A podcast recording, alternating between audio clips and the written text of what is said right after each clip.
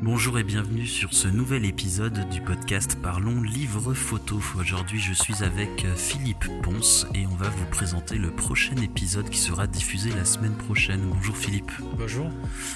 Philippe, tu peux rapprocher un peu ton micro. Nickel. D'accord. Euh, alors Philippe, est-ce que tu peux nous parler euh, très très rapidement de toi, qui tu es et pourquoi es-tu dans le podcast Alors, euh, bonjour, je m'appelle donc Philippe Ponce, j'ai 56 ans. J'habite dans le sud Aveyron, en Centrafrique exactement. Ça s'entend, Oui, il paraît, ouais. l'accent chantant du sud. Voilà. Euh, je suis à la retraite puisque j'ai eu une carrière de cheminot et de conducteur de train.